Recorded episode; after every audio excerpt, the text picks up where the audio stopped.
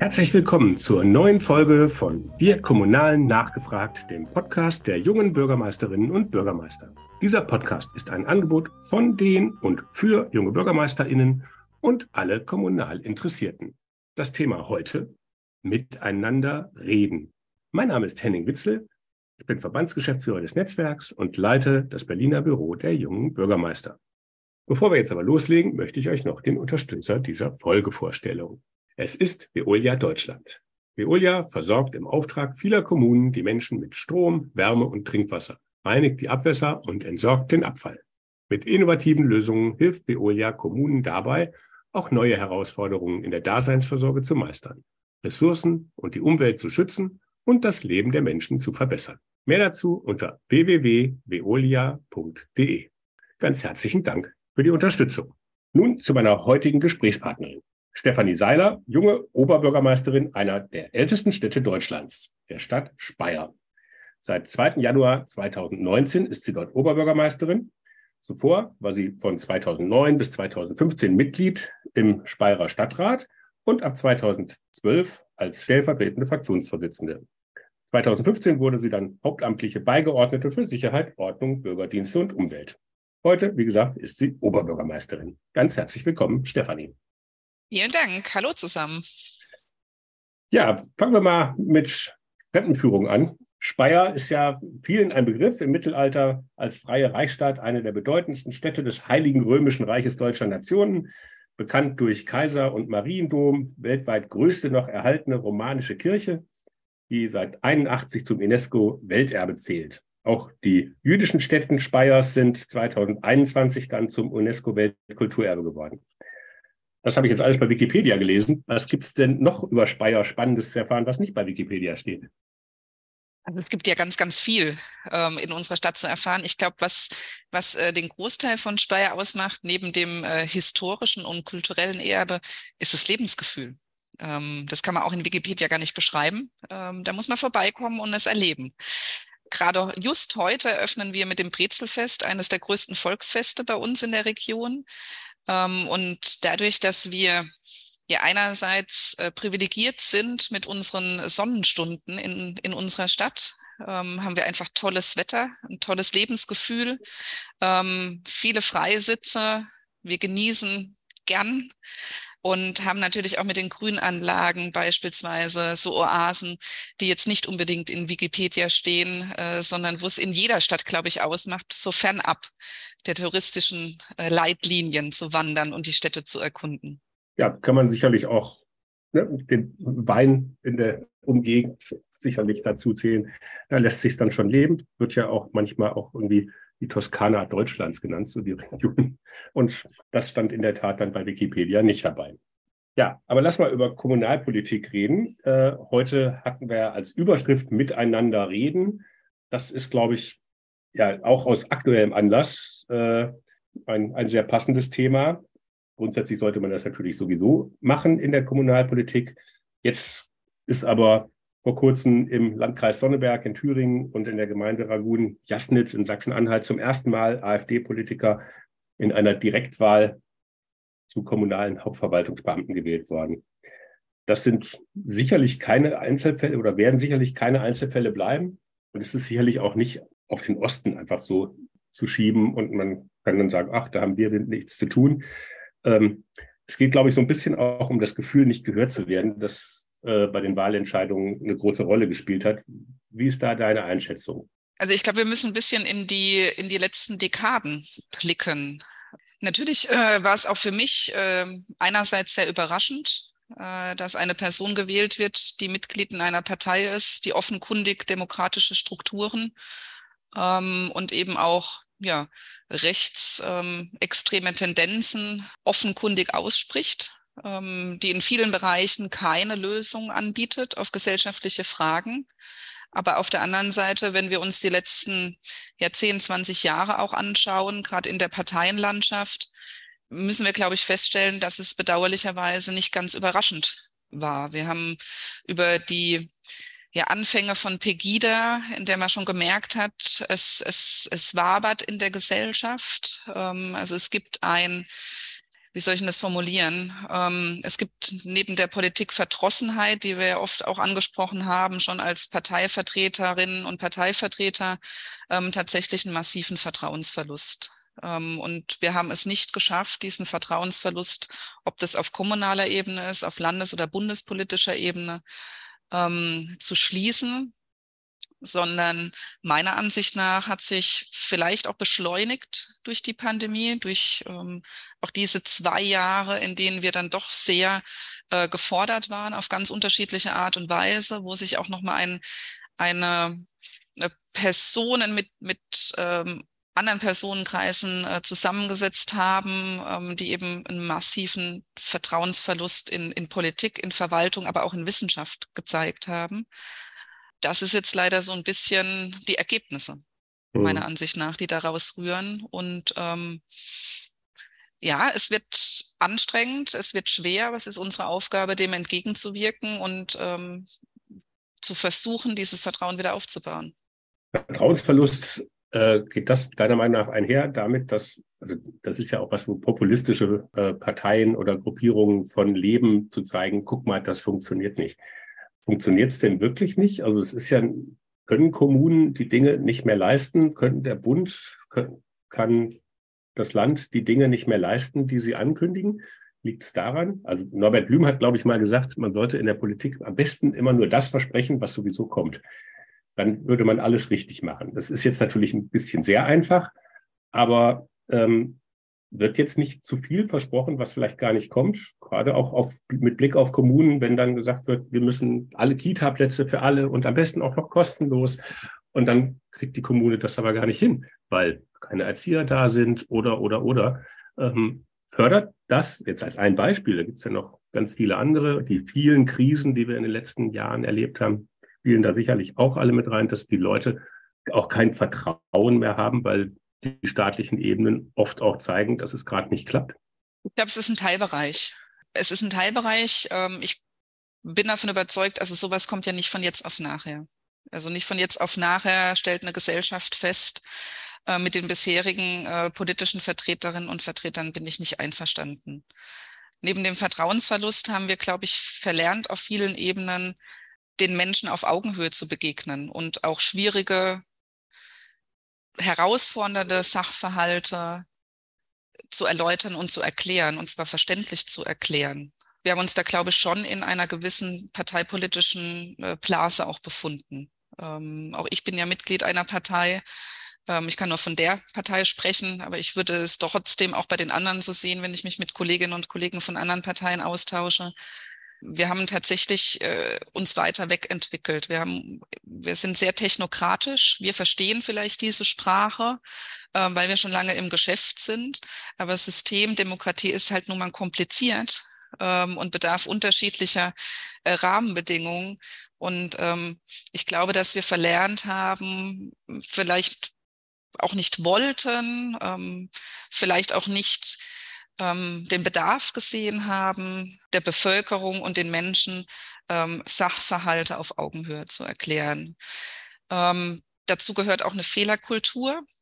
Ähm, die Politik tut sich schwer äh, zu sagen, wenn etwas nicht funktioniert. Also es ist natürlich immer schöner, auch für mich wäre es immer schöner, natürlich Einweihungen zu machen, just in time. Äh, die Baustelle ist genau dann fertig, wie wir sie vor ein paar Monaten angekündigt haben. Und es ist auch noch alles im Budget geblieben. Ähm, das sind natürlich die besten Nachrichten, die man hat. Ähm, aber der Alltag ist einfach ein anderer.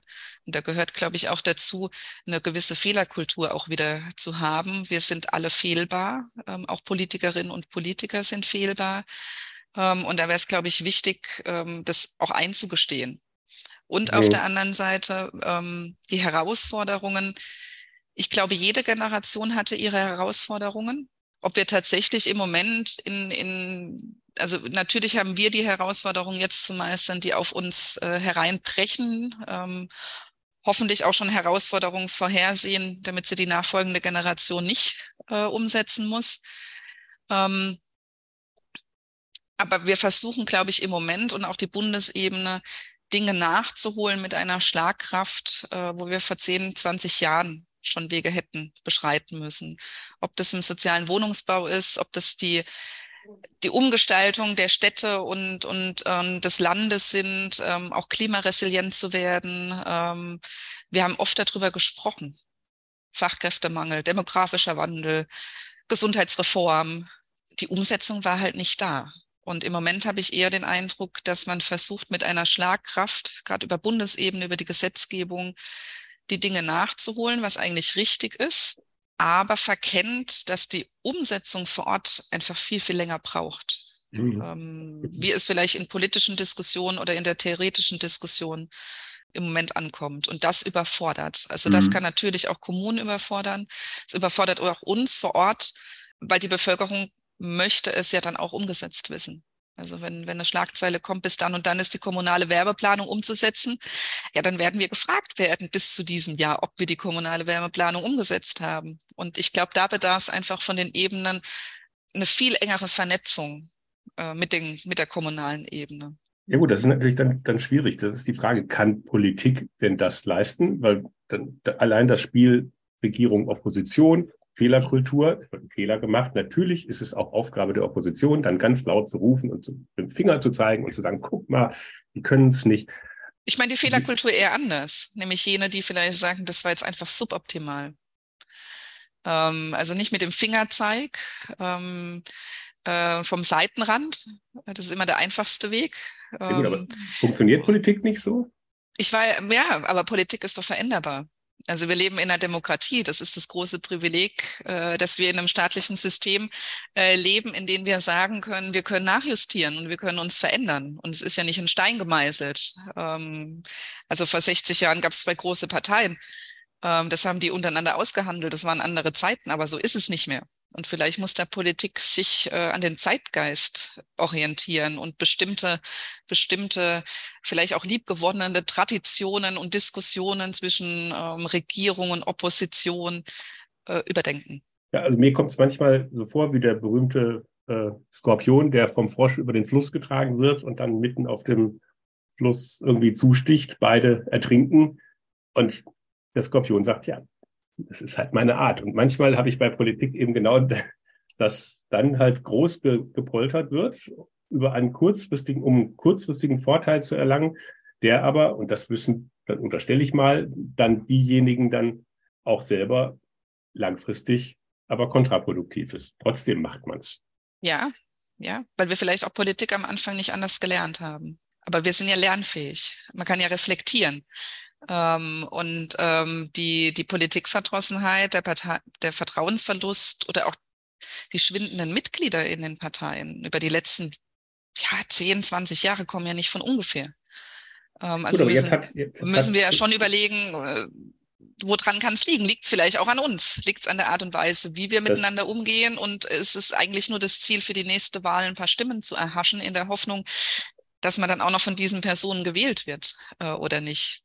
Ja, das ist eben dann das Schwierige. Also gerade bei der Wahl jetzt von dem AfD-Bürgermeister in Sachsen-Anhalt hat äh, ein Kollege äh, in unserem Chat geschrieben, ja, wir müssen uns jetzt darauf einstellen, dass Polemik zunehmend vor Inhalten kommt, auch wegen dieser Partei, aber eben auch vor vielen anderen, ähm, jetzt mal, es gibt ja auch viele andere populistische Wählergruppierungen, äh, Einzelkandidaten, wo man eben, ne, da steht halt keine Partei drauf, da weiß man es vielleicht am Anfang nicht oder wie ist denn da die Situation in Speyer? Wie ist die bei euch im Rat?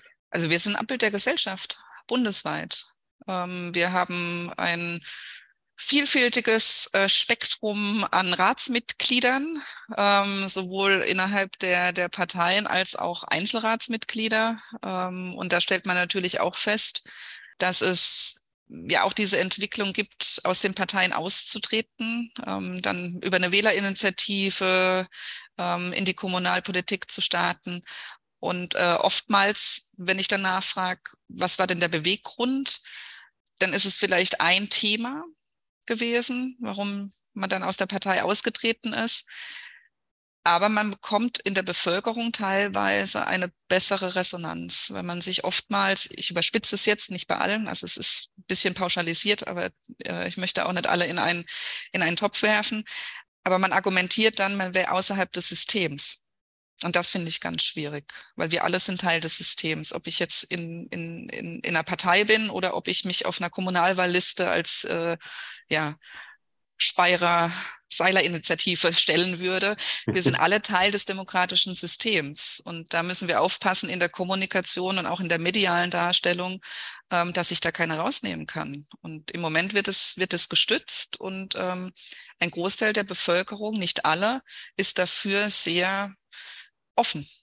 Ähm, also das ist ja auch ein Framing. Ja, ne? das das, ein Framing. Also wer in, der, wer in der Partei ist, ist ja schon mal per se äh, mit Misstrauen zu werden. Ja. Und Parteilosigkeit wird ganz oft als ja schon als positive Eigenschaft irgendwie eingesehen. Mhm. Ähm, was ich immer ganz, ganz schwierig finde, weil ich dann ja eben nicht weiß, was möchte dieserjenige denn. Das kann ich bei Parteimitgliedschaft zumindest schon mal eher einordnen, sage ich jetzt mal.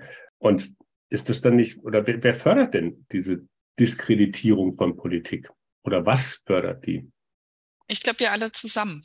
Also ich glaube schon, dass es ähm, althergebrachte Strukturen sind innerhalb der Parteien, die dazu immer noch beitragen, weil wir uns da noch nicht verändert haben, also noch nicht zum Großteil oder merklich für die Bevölkerung. Also es gibt sie ja auch, die anders Politik machen oder versuchen, viel, viel niedrigschwelliger politische äh, Themen zu setzen. Es ist auch die mediale Darstellung. Ähm, wie gehen wir damit um? Also wir haben mittlerweile äh, mehr Überschriften, die Richtung Empörung gehen, ähm, wie jetzt das, was gut läuft. Also es gibt auch ganz tolle Dinge im Leben, in der Gesellschaft und in der Politik, die tatsächlich auch funktionieren. Darüber reden wir gar nicht. Das kommt uns wie selbstverständlich vor, sondern wir picken dann das raus, was nicht gut läuft. Wir haben eine enge Verknüpfung im Moment äh, auch medial über die sozialen Medien. Also ich halte den Umgang über soziale Medien für diskussionswürdig, für uns alle. Da bahnt sich oder hat sich etwas die Bahn gebrochen, wo auch in der Anonymität ähm, Kommentare unter Postings gestellt werden. Ähm, die wird mir, glaube ich, der oder die Bürgerin niemals ins Gesicht sagen bei einer Bürgersprechstunde.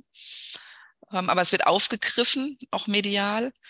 Und es ist natürlich innerhalb der Gesellschaft. Ähm, also die, die, diese Wertschätzung als Bürgerin, als Bürger, werde ich, werde ich gesehen, werde ich ernst genommen, werden meine Bedürfnisse ähm, ernst genommen. Also ich würde jetzt nicht mit dem Finger auf einzelne Bereiche zeigen, sondern meiner Ansicht nach äh, sind wir da alle gefragt mhm. im Umgang und in der Kommunikation und auch in der Wertschätzung. Und natürlich darf Kritik es ist eine Demokratie, wir kommen nur mit konstruktiver Kritik weiter und Diskurs, aber wir haben da auch, glaube ich, verlernt, was ein konstruktiver Diskurs ist. Wie sieht das denn deiner Meinung nach aus äh, mit überhaupt dem Wissen der, der Menschen um die Zusammenhänge?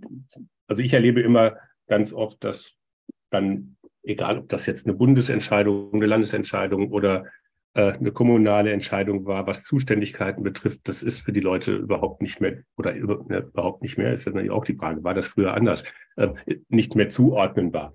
Jetzt weiß ich nicht, ob die Leute jetzt dümmer geworden sind, die politische Bildung irgendwie schlechter geworden ist oder ob das früher auch nicht so war, nur da hat man es vielleicht nicht so gemerkt, weil die Leute dann ja, gesagt haben, das verstehe ich nicht, dann sage ich auch nichts dazu und heute ist es halt anders.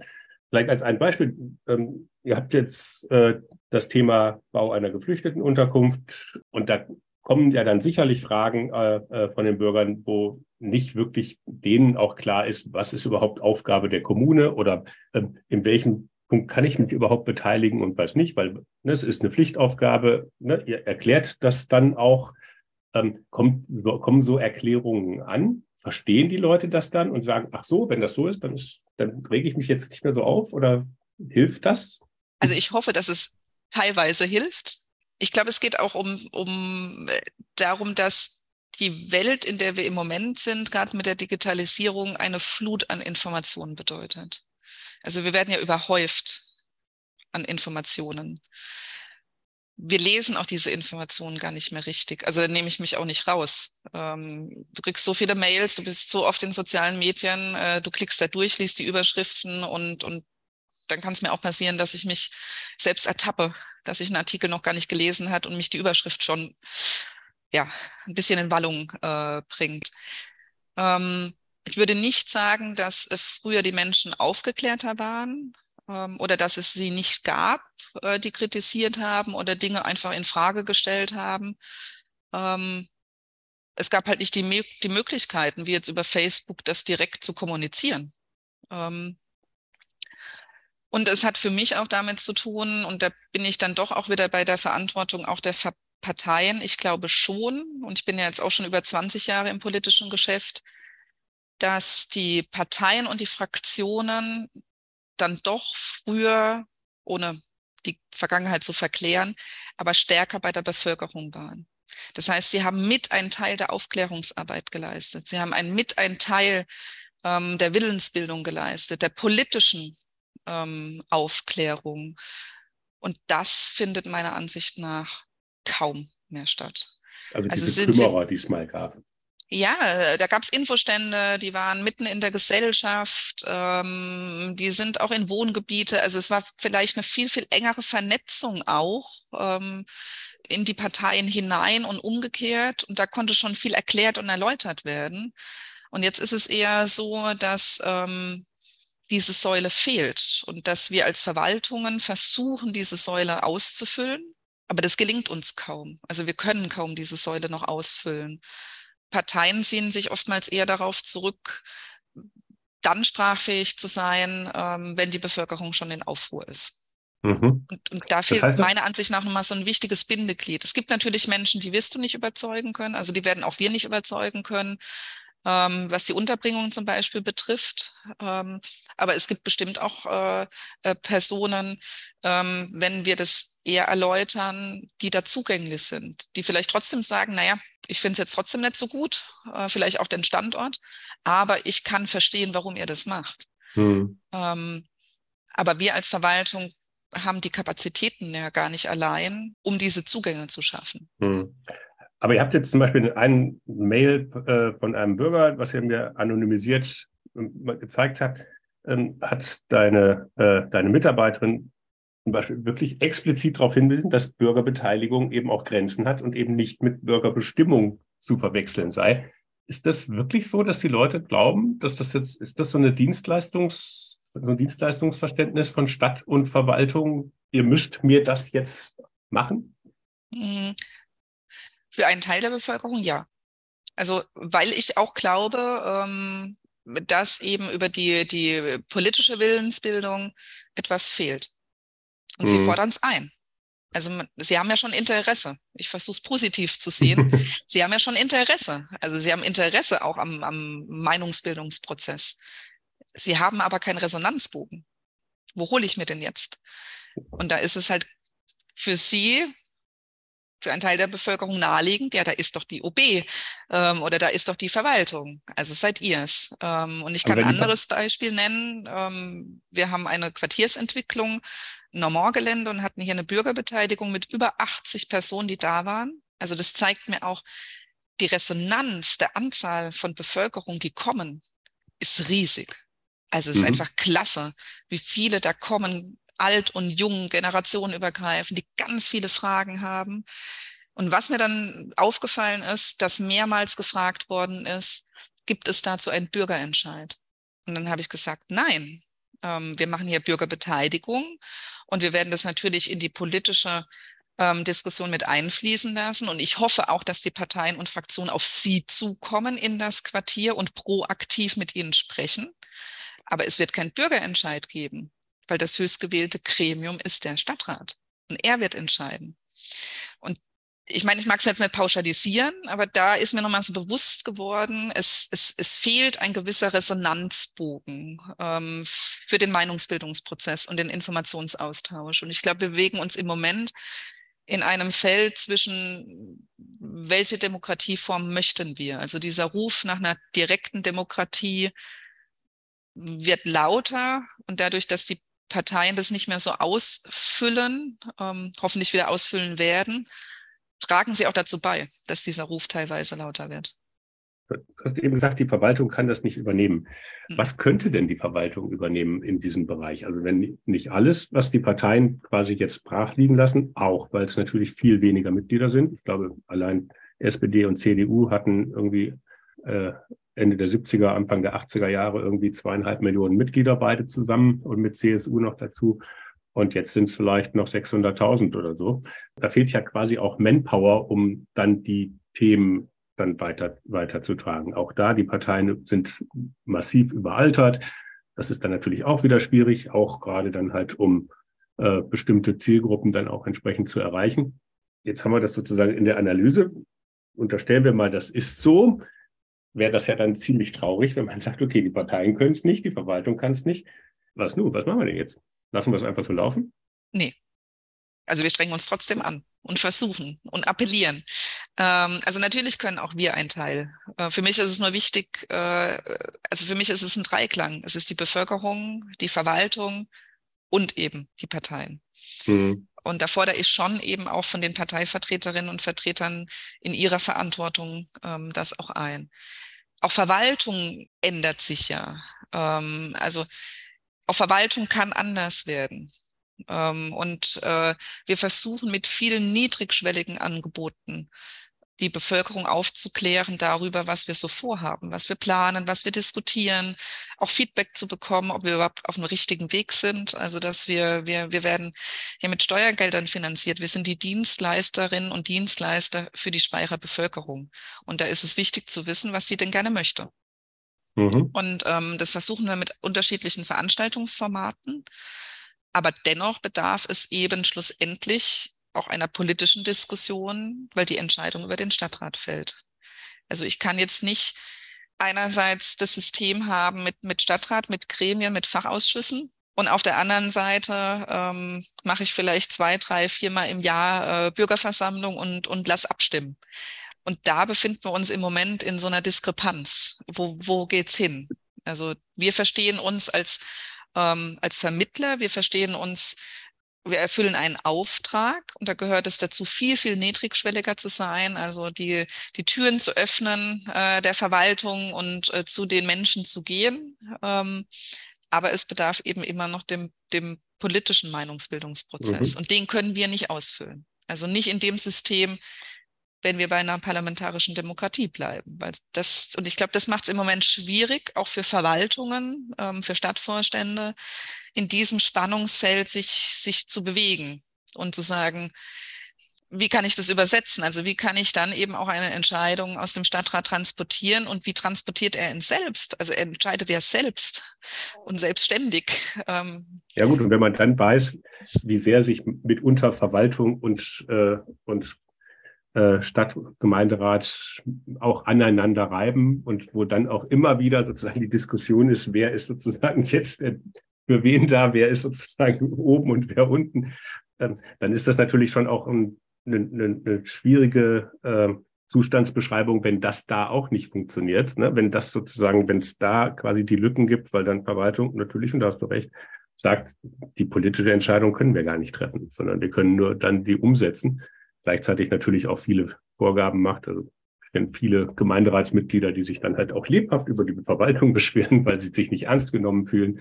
Aber ähm, das ist natürlich dann schon schwierig. Aber lass uns mal genau auf die Formate. Du hast eben über die Formate schon mal, äh, schon mal geredet.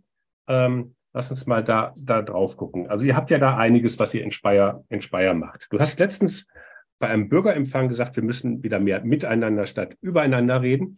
Das wollen wir jetzt mal quasi auch ein Stück weit versuchen. Auch ne, miteinander ist ein bisschen schwierig, weil wir die Bevölkerung jetzt in den Podcast nicht mit reinkriegen. Aber gucken wir mal auf diesen Bürgerempfang. Ähm, schon allein der ist ja ein, ein relativ besonderes Format. Das ist, wenn ich es richtig gelesen habe, äh, sozusagen was, was früher mal sozusagen der klassische Neujahrsempfang war und jetzt ein, Stück weit auch ja, neu erfunden wurde.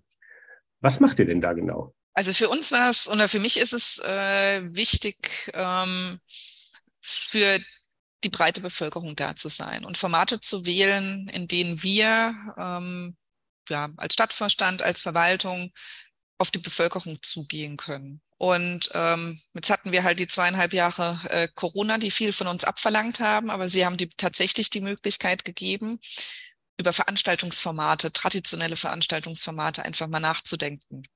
Ob der Neujahrsempfang mal wiederkommt, das ist auch nicht ausgeschlossen. Aber was es gezeigt hat, ist es, dass wir mit dem Bürgerempfang, Familienfest auf dem richtigen Weg sind.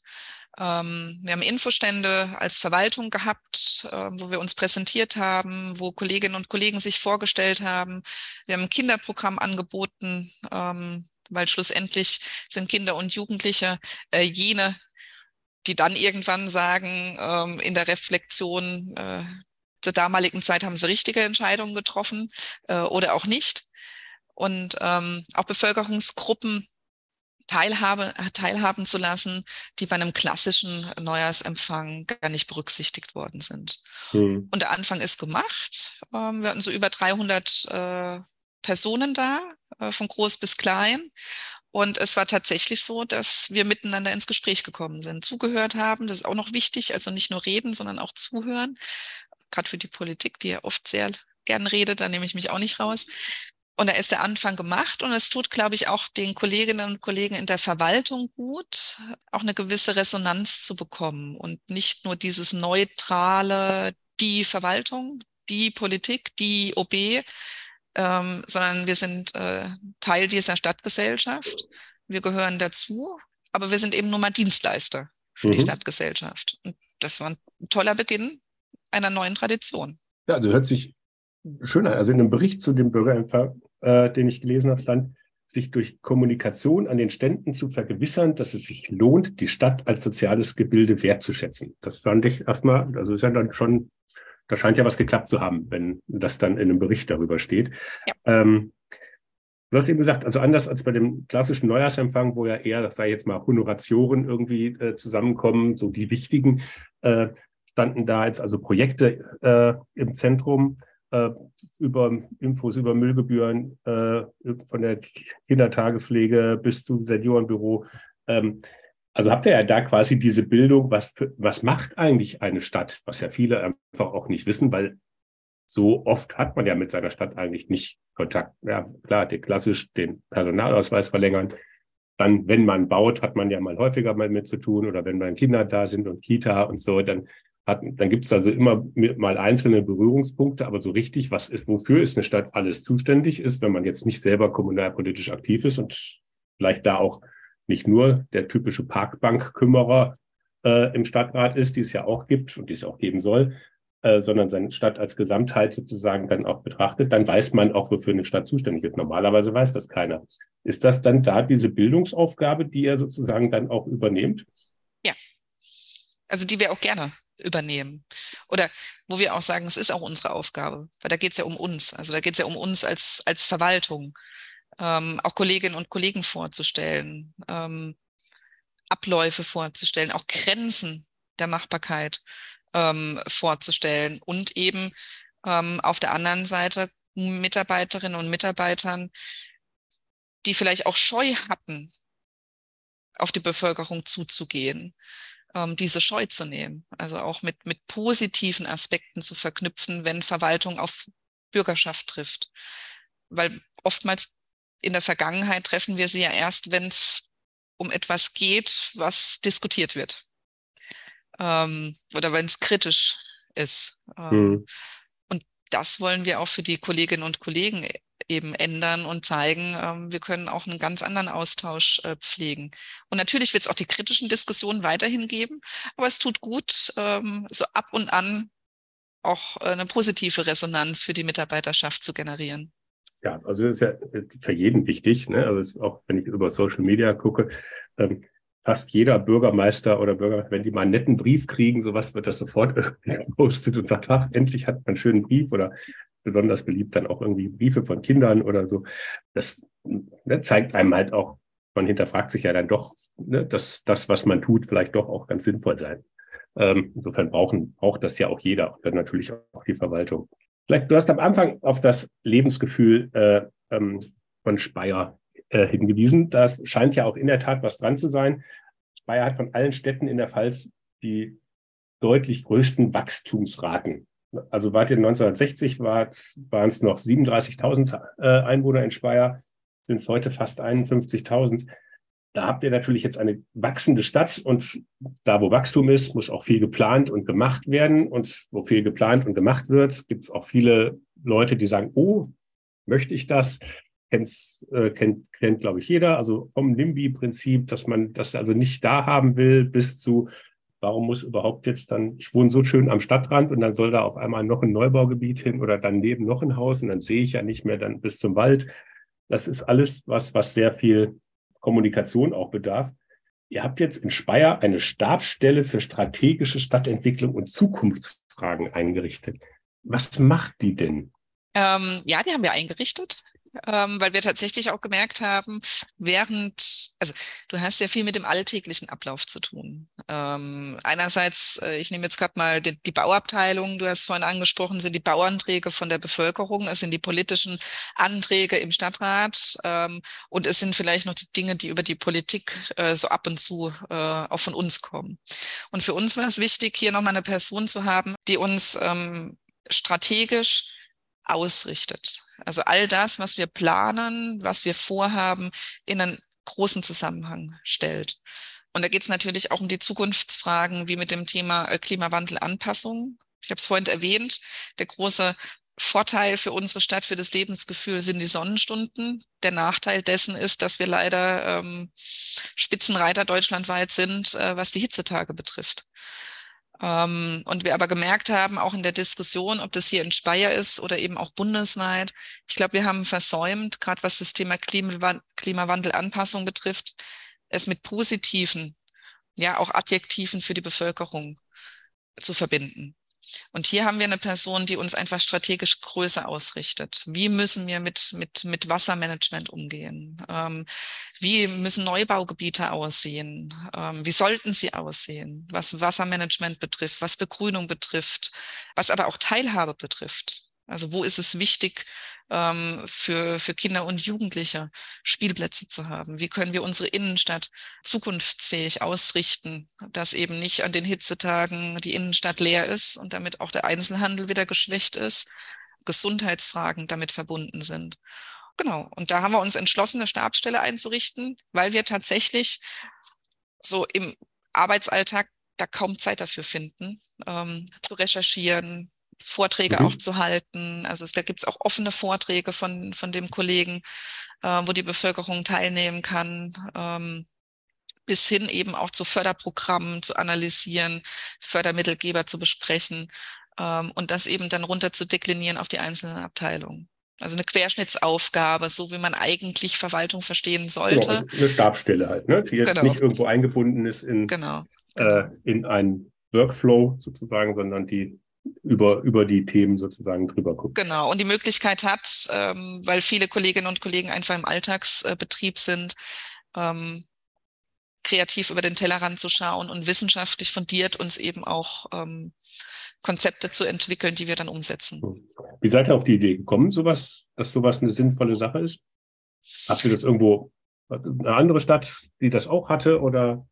Nee, also nicht, dass ich wüsste. Also wir sind tatsächlich drauf gekommen, weil wir in vielen Bereichen vielleicht von den Gedanken her ähm, schon etwas progressiver sind, gerne weiter wären, selbst diese Diskrepanz spüren zwischen ähm, wie sehen wir unsere Stadt, was ist die Perspektive und wie schnell sind wir in der Umsetzung, in der Realität.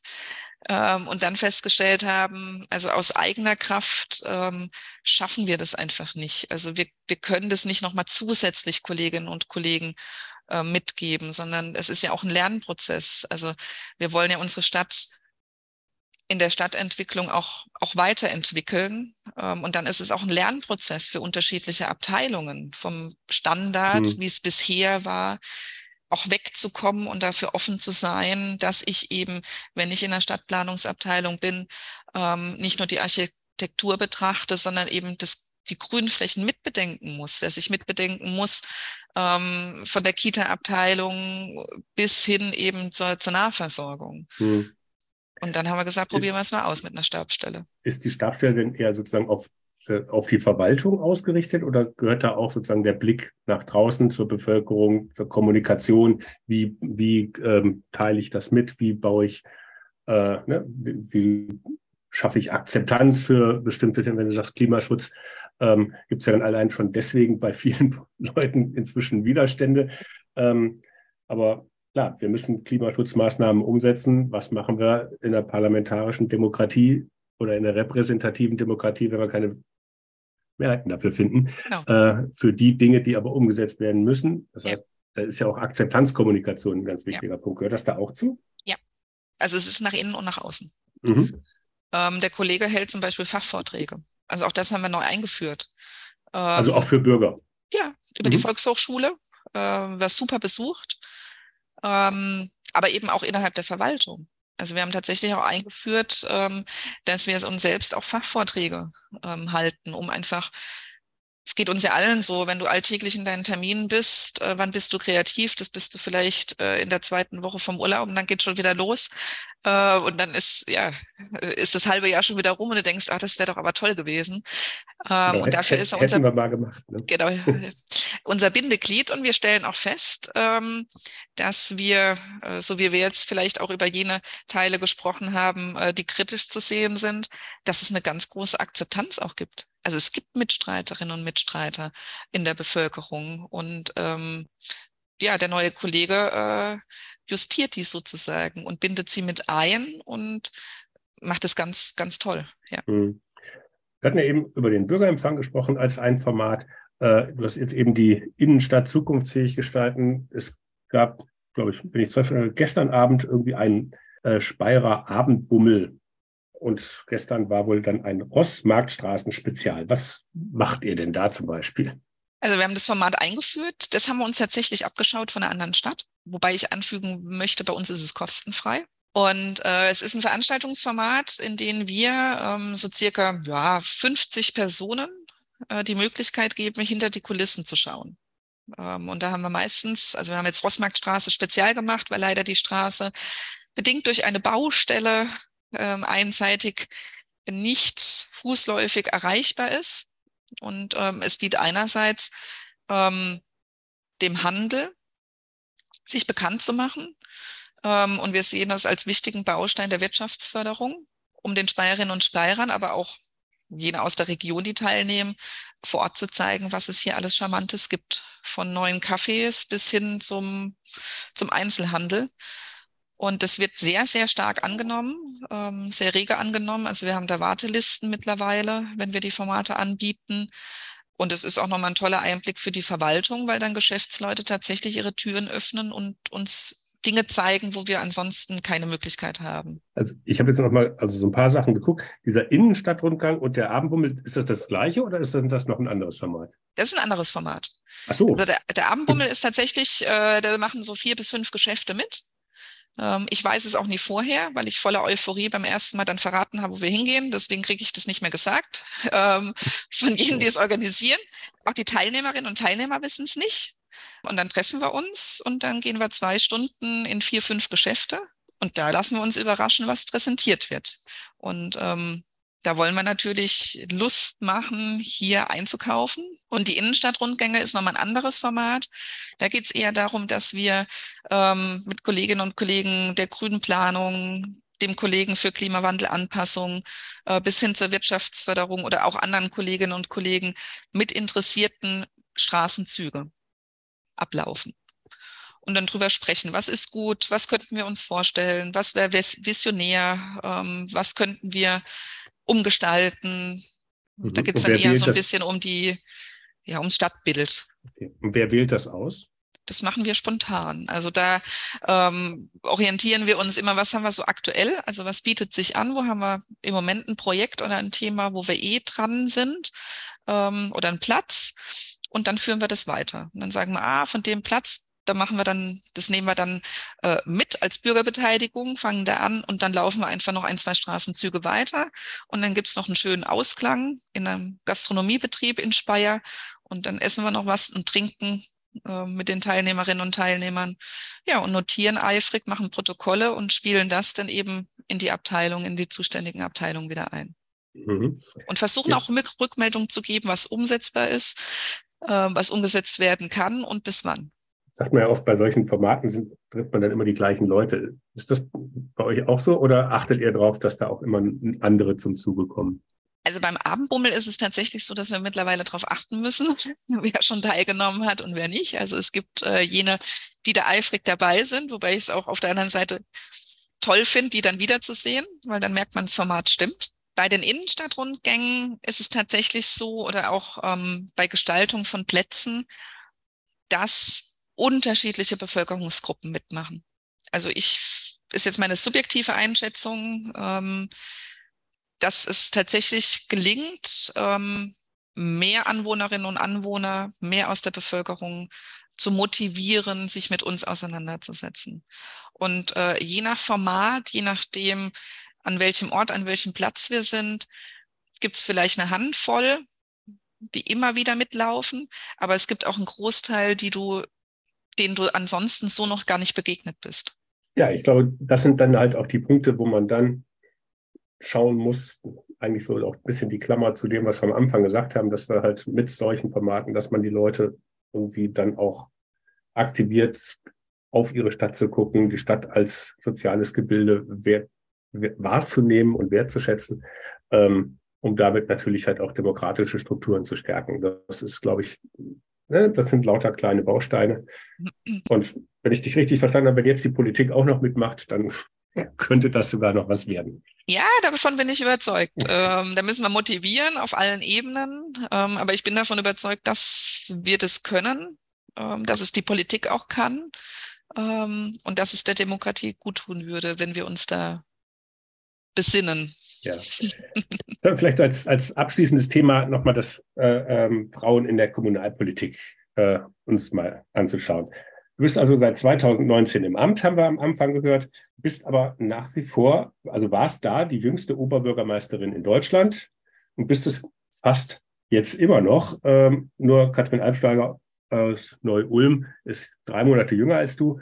Ähm, aber mit Jahrgang 83 ähm, ist es schon so, dass ne, da könnte ja, ja mal was kommen. Wo bleiben denn die ganz jungen Oberbürgermeisterinnen? Oder warum gibt es denn gerade bei Oberbürgermeisterinnen dann eher seltener junge Frauen, ähm, die kandidieren oder die gewählt werden. Also bei Bürgermeisterinnen sind, glaube ich, die drei jüngsten Bürgermeisterinnen in Deutschland sind irgendwie alle Jahrgang äh, 1996. Da ist ja noch ein bisschen Luft zu den Oberbürgermeisterinnen, wo die mhm. ersten drei Plätze alle Jahrgang 83 mhm. Mhm. geboren sind. Warum ist das so? Ist das so kompliziert, Oberbürgermeisterin zu sein?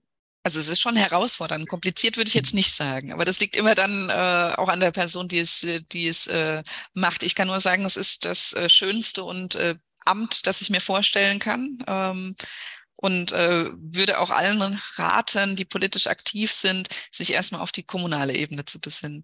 Ich glaube schon, dass es auch noch mit ähm, Strukturen zu tun hat innerhalb der Gesellschaft und der Parteien und äh, dass es tatsächlich noch nicht gelungen ist, ähm, das System durchlässiger zu machen. Ähm, das würde ich auch gar nicht allein auf, bei den Parteien sehen, sondern wir stellen das ja auch gesellschaftlich fest, äh, wie wir da diskutieren, äh, wie dann doch sehr ähm, auch konservative Kräfte ähm, versuchen, ja, vielleicht auch Dinge, die wir bisher erreicht haben, wieder ein bisschen zurückzuführen. Also wir sind zum Beispiel hier vier Damen im Stadtvorstand und da bekommst du dann schon so Rückmeldungen wie, ja, dann reicht's dann auch mal wo ich dann sage, naja, wir sind jetzt erstmal vier Jahre, vier Damen, ihr wart fast hundert, über hunderte von Jahre, sondern es geht ja um, um den Menschen. Es geht ähm, ja darum, dass die Bestqualifizierten, wenn genau, das mal, sind, genau, sind genau. sie ja. Ne? Ja, sind wir auch. So. Ähm, aber du bekommst da schon nochmal so Klischees und ich glaube, äh, dass wir da noch viel tun müssen, auch in der Gesellschaft. Es braucht Vorbilder. Ähm, es braucht auch eine offene Kommunikation ähm, darüber und es braucht eine Durchlässigkeit äh, innerhalb der Parteisysteme, weil die Bevölkerung, davon bin ich überzeugt, die hat das schon verinnerlicht. Also ein Großteil der Bevölkerung, bei all dem, wo wir jetzt auch angefangen haben mit Strukturen, ähm, ich bin da immer noch optimistisch. Ähm, wir müssen sie nur, nur mehr motivieren und wieder heben diesen Großteil in der Bevölkerung, die vielleicht äh, schon in den Gedanken viel, viel weiter ist, äh, wie in der politischen Debatte oder in der medialen Darstellung dargestellt wird. Ähm, sie hatten den Mut, mich zu wählen. Ähm, und da wird es in vielen Städten auch Bürgerinnen und Bürger äh, geben, die fernab des Alters ähm, auch eine junge OB wählen würden. Mhm. Aber sie muss da hinkommen und sie muss aufgestellt werden und nominiert werden. Ähm, und ich glaube, da müssen wir ansetzen auf diesem Weg, weil schlussendlich ja. entscheiden die Wählerinnen und Wähler nach Kompetenz, nach Sympathie. Gut, aber es ist aber schon bis dahin sind es noch sind es noch viele Wege und das System ist nicht durchlässiger geworden. Ähm, ich habe mit vielen Vorurteilen in meinem Wahlkampf zu kämpfen gehabt, die mich selbst überrascht haben. Also die mich vielleicht in meiner naiven emanzipierten Vorstellung eingeholt haben, dass es die noch gibt. Ähm, und da ist es wichtig, äh, dass wir alle gemeinsam, ob, ob äh, egal welches Geschlechts, die Frauen ermutigen und sagen, traut euch. Ähm, und innerhalb der Parteien ähm, Strukturen abschaffen, die es verhindern.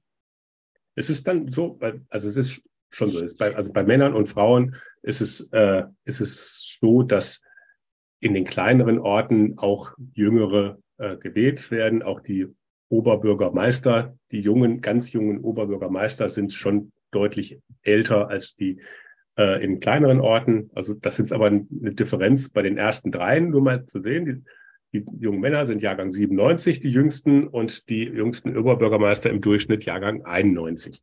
Das sind sechs Jahre Unterschied. Und bei den Frauen ja. sind es 13 Jahre Unterschied. Das ja. finde ich schon sehr auffällig. Ja. Wird als, also ist, weil Oberbürgermeisterin vielleicht einen, ein wichtigerer Job ist, dass die, dass der noch fester in männlicher Hand deswegen ist. Aber in kleineren ist, also Kommunen also kann man, kann man auch mal eine Frau ranlassen. Oh, das wäre aber schade. ja, ich, ich, ich versuche ja nur eine, eine, Also ich hoffe es nicht. Nee, ich glaube, ähm, das ist genauso wichtig. Also ich mag da Kolleginnen und Kollegen in kleineren Gemeinden, das ist ebenso wichtig äh, wie, wie Oberbürgermeisterin.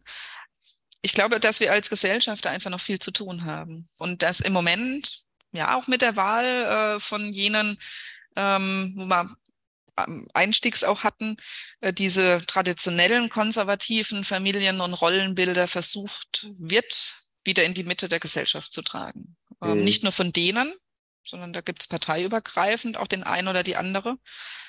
Ähm, und dass es unser gesellschaftlicher Auftrag ist. Also erst wenn wir umdenken, äh, kann es da gelingen. Und das hat mit Familienbildern zu tun, das hat mit Rollenbildern zu tun, das hat auch mit Ausstiegschancen ähm, zu tun. Ähm, auch den, den jungen Frauen, sofern sie es haben, ähm, auch klar zu signalisieren, du kannst Politik machen und Familie gründen. Also das eine schließt das andere nicht aus. Ähm, und du brauchst dich auch öffentlich nicht zu rechtfertigen. Äh, das brauchst du nur deinem Partner oder deiner Partnerin gegenüber. Und wenn ihr ein Commitment habt, dann ist das euer Commitment. Ähm, und ich glaube, da müssen wir noch viel tun. Also da finde ich, tendieren wir teilweise in der öffentlichen Diskussion, im Diskurs ja, zu Familienbildern wieder hin, die meiner Ansicht nach schon längst überholt waren. Und wir kämpfen dafür. Auch wir vier Damen hier im Stadtvorstand, ähm, aber auch die Herren, die ja hinter uns stehen. Ähm, ich glaube, auch da bedarf es äh, viel mehr Blickpunkt in der Öffentlichkeit. Wir werden gefragt als Frauen, wenn wir das machen. Ähm, gut, mein Mann wird jetzt nicht in die Öffentlichkeit gehen, aber ich glaube, es ist wichtig auch zu signalisieren und zu zeigen, ähm, es gibt sie. Also es gibt die mega starken Männer, die uns den Rücken stärken und äh, die Kind und Kegel zusammenhalten. Ähm, und es, es gelingt. Aber auch die haben mit massiven Vorurteilen äh, zu kämpfen. Also nicht nur die berufstätige Frau oder die politisch engagierte äh, Person, sondern eben auch jene, die im Hintergrund sind. Und da müssen wir aufpassen, dass wir das, was wir erreicht haben, nicht wieder zurückentwickeln. Also sagen wir so, bei den ganz jungen Bürgermeisterinnen und Bürgermeistern ähm, sehe ich das ganz positiv. Ich habe jetzt die letzten Tage mich mal hingesetzt und die äh, 20 jüngsten Bürgermeister Deutschlands mal alle ausrecherchiert, dann auch wirklich dann in ein Ranking äh, zu packen. Und da sind es in der Tat eins, zwei, drei, vier, fünf, sechs, sieben Frauen bei den ersten 20. Das ist eine Quote, wenn man sich dann vergegenwärtigt, dass äh, in Deutschland nur jedes zehnte Rathaus von einer Frau geleitet wird. Ähm, sind sieben von 20 ja dann schon eine wirklich sehr stolze Quote. Und da glaube ich, da ist auch inzwischen eine, eine Tendenz, dass das dann halt immer äh, normaler wird. Man sagt ja auch immer so, sichtbar, dass was normal ist, so ab 30 Prozent ist es so, dass man das auch wahrnimmt, als dass es egal ist, welche, welchen Geschlechts oder mhm. ne, welche, ob das jetzt mit Migrationshintergrund oder mhm. ähnliches. Also wenn es bei 30 Prozent ist es Normalverteilung. Mhm. Und da bin ich ganz zuversichtlich. Vielleicht ganz zum Abschluss, ähm, was würdest du dir jetzt jungen Frauen, jungen Männern mit auf den Weg geben, jetzt mit deinen Erfahrungen, die du seit deinem Amtsantritt als Oberbürgermeisterin gemacht hast? Auf was lassen Sie sich, würden Sie sich einlassen? Warum sollten Sie sich darauf einlassen und warum sollten Sie versuchen, dich äh, von den Top 3 der jüngsten Bürgermeisterinnen drohen runterzustoßen? Also Sie sollten sich auf jeden Fall darauf einlassen, weil das Amt einer Oberbürgermeisterin ähm, das schönste Amt in der politischen Dimension ist, das ich mir vorstellen kann, ähm, weil wir einen wertvollen Beitrag zur Demokratie beitragen. Und wer die direkte Resonanz der Bevölkerung liebt und vielleicht auch braucht für das politische Geschäft, ist auf der kommunalen Ebene äh, richtig. Also bei all dem, was äh, wir auch lesen, was uns natürlich auch herausfordert, ist die Bevölkerung vor Ort direkt zu sprechen, wenn sie einen anspricht und ähm, auch mit Wertschätzung verbunden ist, das, was den Antrieb gibt. Also da kann ich mir nichts, kein schöneres politischeres Amt vorstellen, ohne den Kolleginnen und Kollegen auf anderen Ebenen zu nahe zu treten. Aber da bin ich wirklich davon überzeugt. Und wenn wir es schaffen, ähm, eben auch Jüngere äh, zu motivieren, ähm, umso besser ist es, weil schlussendlich sind es die Jüngeren, die Politik machen dann für die nächste Generation. Und ich sage ganz offen, ich fühle mich noch sehr jung. Ich hoffe, ich sehe auch entsprechend äh, noch jugendhaft aus. Aber ob ich tatsächlich, ja, ich habe bald einen runden Geburtstag, ich formuliere es mal so, Anfang 20, hätte ich, glaube ich, nicht gedacht, dass ich mit äh, dann 40 noch zu den jungen Oberbürgermeisterinnen zähle, äh, sondern da wäre schon mein Wunsch, äh, dass ich nicht nur vom Platz drei, sondern äh, tatsächlich da ein bisschen ins hintere Ranking komme, ähm, was dann auch so ein bisschen den Altersdurchschnitt dann widerspiegelt. Dann können wir doch einfach so verbleiben, wenn jetzt jemand Interesse hat, Oberbürgermeisterin zu werden, ein paar Ratschläge braucht, kann er sich gerne an dich wenden äh, oder kann sie sich gerne an dich wenden. Gerne. Ähm, und ähm, Kontaktdaten gibt es dann bei Interesse von mir oder per Google im Internet. Steffi, ganz herzlichen Dank für die interessanten Einblicke und ähm, bis auf bald in diesem Netzwerk. Vielen, vielen Dank. Ja, und auch herzlichen Dank an alle Zuhörerinnen und Zuhörer fürs Dabeisein. Wir hoffen, es hat euch gefallen. Wenn ja, dann abonniert doch diesen Podcast-Kanal einfach. Auch über jeden netten Kommentar oder eine positive Bewertung auf der Streaming-Plattform freuen wir uns natürlich sehr. Und empfehlt unseren Podcast gerne weiter. Ladet andere Kommunale und kommunal Interessierte zu Wir Kommunalen nachgefragt ein. Persönlich oder über eure Social-Media-Kanäle. Und vor allem würde ich mich freuen, wenn ihr bei der nächsten Folge wieder mit dabei seid. Tschüss und bis dahin bleibt neugierig.